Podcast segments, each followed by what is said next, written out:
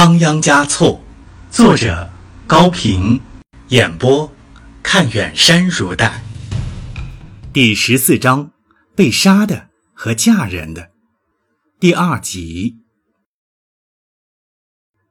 塔尖奶回来了，仓央嘉措靠近他坐着，闻着他衣服上的那股家乡的气味。他没有和你一起来吗？六世开口第一句就问。我去的太晚了。塔尖奶捶了一下坐垫。我找到了阿妈改桑的小店，仁增汪母早已经出嫁了。仓央嘉措一下子倒在宫墙上，他感到自己像一片破碎的经幡，在狂风中摇晃着，从布达拉宫的最顶上飘向地面。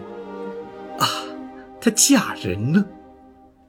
果然没有等他，绝望之中积蓄的爱情变为喷发的怨恨。他提起笔来，飞快地写道：“自幼相爱的情侣，莫非是狼的后裔？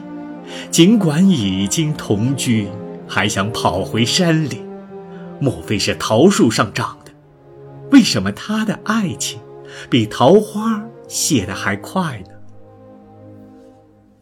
塔尖乃分辨说：“这也不能怪他，你为什么不早些给他去信呢？”仓央嘉措说：“他为什么不早些来找我呢？我到哪里去找送信的人呀？再说他阿妈改桑，还有他们的邻居次旦堆古都不识字。作为黄教的首领，西藏的神王，我能公开的谈情说爱吗？我的难处，我的苦处，他为什么就不体谅？”他艰难反驳说：“他的难处，他的苦处，你为什么也不体谅？你当了达赖，走的那么远，住的那么高，作为一个普通姑娘，他能来找你吗？敢来找你吗？能和你成婚吗？你成了一棵高大的神柏，小兔子是攀不上去的呀。我不是没有想到这些，我苦思冥想，做了安排。”让他搬到拉萨来，费用由我负担，生活请你关照。刘氏唏嘘着，后悔因为一时冲动写了怨恨他的诗句。可是晚了，阿妈改桑说：“要是早得知你有这样的安排，他们会照你的意思做的。姑娘总是要嫁人的，求婚者的包围是很难冲破的，能够没年没月的挡下去吗？”他怎么说？仁增汪姆说了些什么？我没有见到仁增汪姆，她嫁到日当去了。在仓央嘉措内心的河面上，怨恨和嫉妒的冰块化作伤感和思念的波浪。他又习惯地走到窗前，遥望无尽的蓝天。她嫁给谁了呢？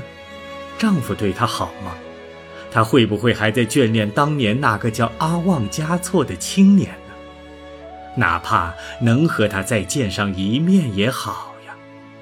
他吟出这样一首诗：“白色的野鹤呀，请你借我翅膀，不去遥远的北方，只是向往日当。”塔尖乃劝慰了他一阵。出宫安排自己的生活去了。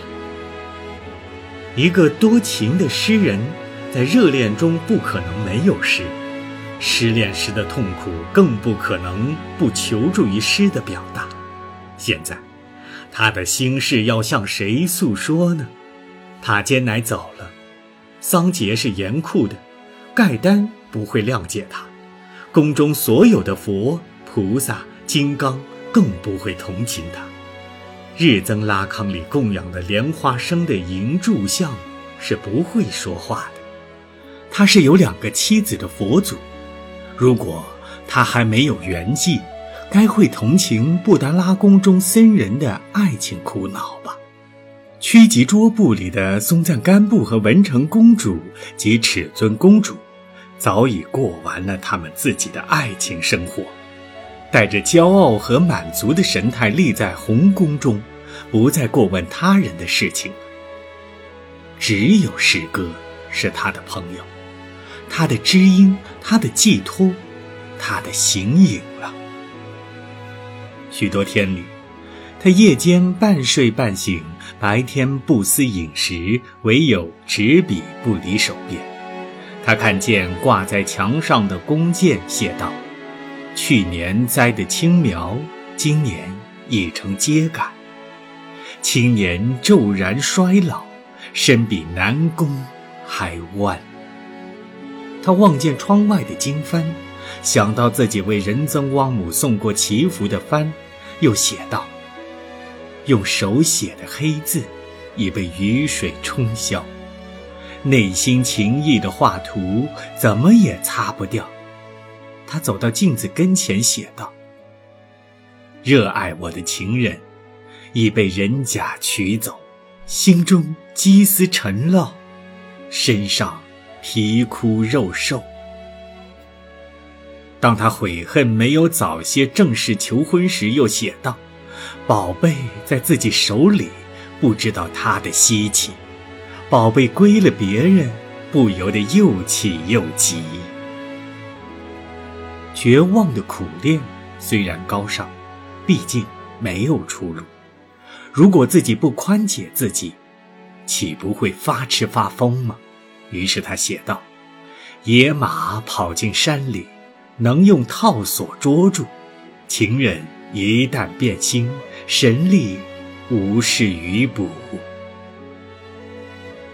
随着时间的流逝，心灵的创伤渐渐的愈合着，仓央嘉措终于熬过了第一次失恋的痛苦。当一个人冷静下来之后，他的思考便有了丰富的内容和理性的价值。感性的东西好比草原，理性的东西好比雪山。没有草原，雪山就无处站立；不登雪山，也就望不清草原。近来发生在故乡的两件事，引起了仓央嘉措的深思。对于杀害纳森的那个贾亚巴，我只说了一句要惩治的话，第八就坚决而迅速地把他正法了。而对于我付出了那么多感情的仁增汪母，我却半句话也不能说，更无法阻挡她嫁给别人。我有权报恩，也有权报仇，尽管我没有仇人，而且也不想报复。却无权守护自己的情人，在别的方面，我像是一个巨人；在爱情上，我还不如一只小鸟。不想要的却得到了，想丢也丢不掉；想要的倒得不到，而且是这样无能为力。都说是佛业决定着人们的命运，而佛爷的命运又是谁决定的呢？众生啊！你们在羡慕着我，可知道我在羡慕着你们吗？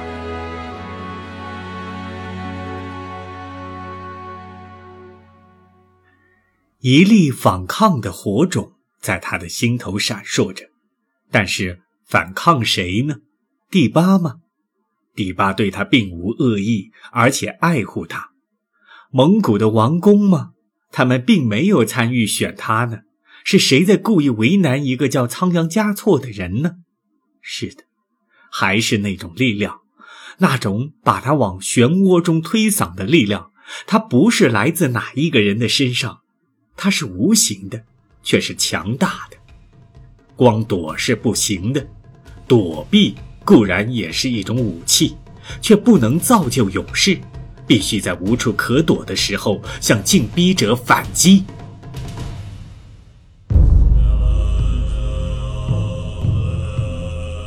一个人穿上了袈裟，就应当成为会走动的泥塑吗？华丽的布达拉宫就是爱情的断头台吗？爱自己的情人和爱众生是水火不相容的吗？来世的幸福一定要用今世的孤苦去交换吗？